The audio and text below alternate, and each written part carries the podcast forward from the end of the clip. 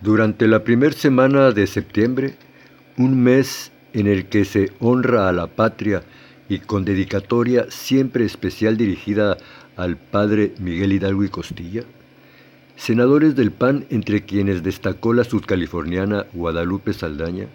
se reunieron en la Ciudad de México con militantes de Vox, partido político español identificado con la monarquía y la derecha fascista de aquel país europeo,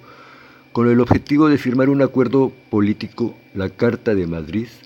que hermana a Vox y al PAN en el combate a los derechos sociales, a los que identifica con el comunismo,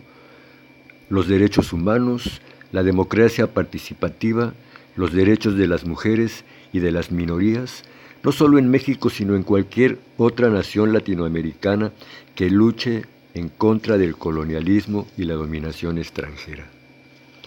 Esta alianza entre Vox y Acción Nacional, develada en septiembre, el mes patrio, trae al presente a la Santa Inquisición de la Nueva España del siglo XIX, institución de espionaje nacida en el seno de la Iglesia Católica con el pretexto de defender la fe cristiana y quien combatió la independencia de México y cometió auténticos crímenes de guerra en contra de los insurgentes, a quienes les aplicó atrocidades que dejan al desnudo lo equivocado y peligroso de toda defensa de ideologías religiosas llevadas a extremos injustificables desde cualquier punto de vista.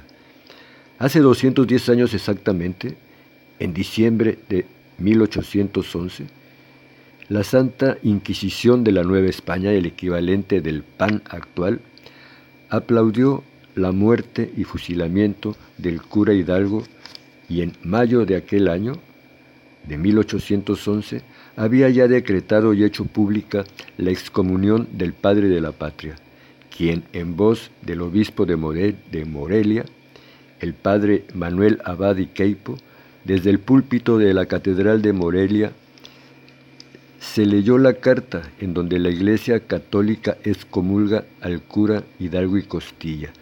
prisionero fusilado en diciembre de 1811 y al que previamente sus verdugos desprendieron y retiraron su cabellera y arrancaron la yema de los dedos pulgares, crueldad que revela aspectos vergonzosos de la naturaleza humana.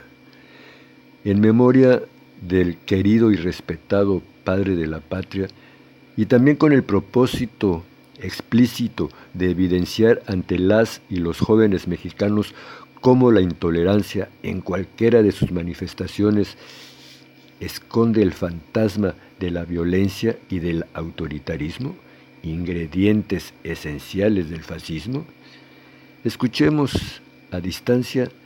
la voz de Manuel Abadi Queipo. Por autoridad del Dios omnipotente, el Padre, el Hijo y el Espíritu Santo, y de los santos cánones,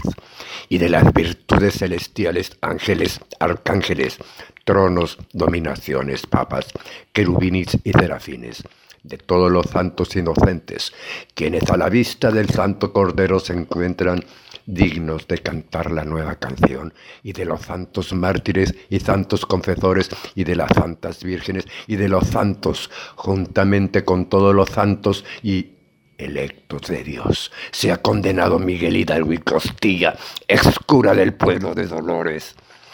Los excomulgamos y lo anatemizamos, y de los umbrales de la iglesia del Todopoderoso Dios lo secuestramos para que pueda ser atormentado eternamente por indecibles sufrimientos,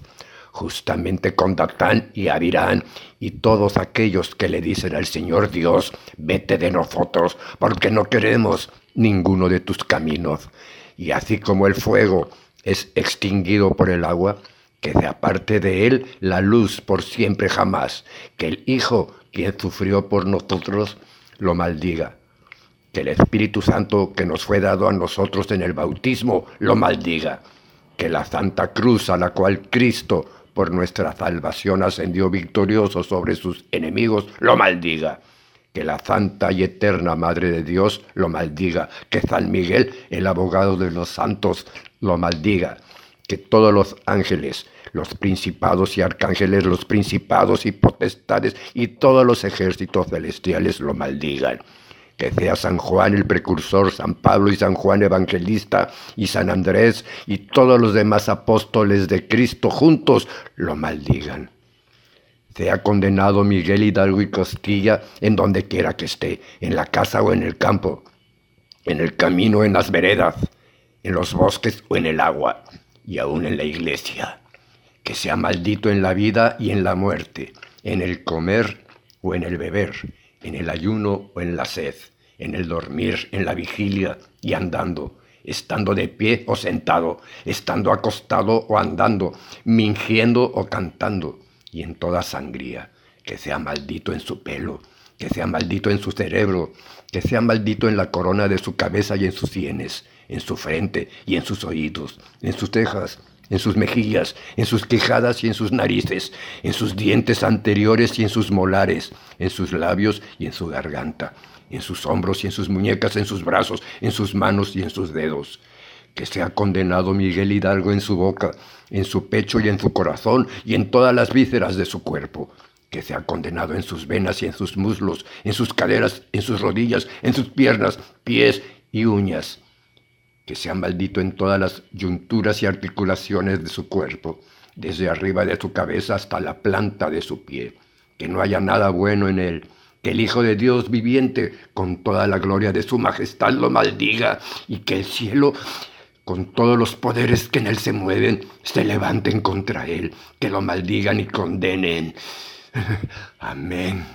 Así sea. Amén.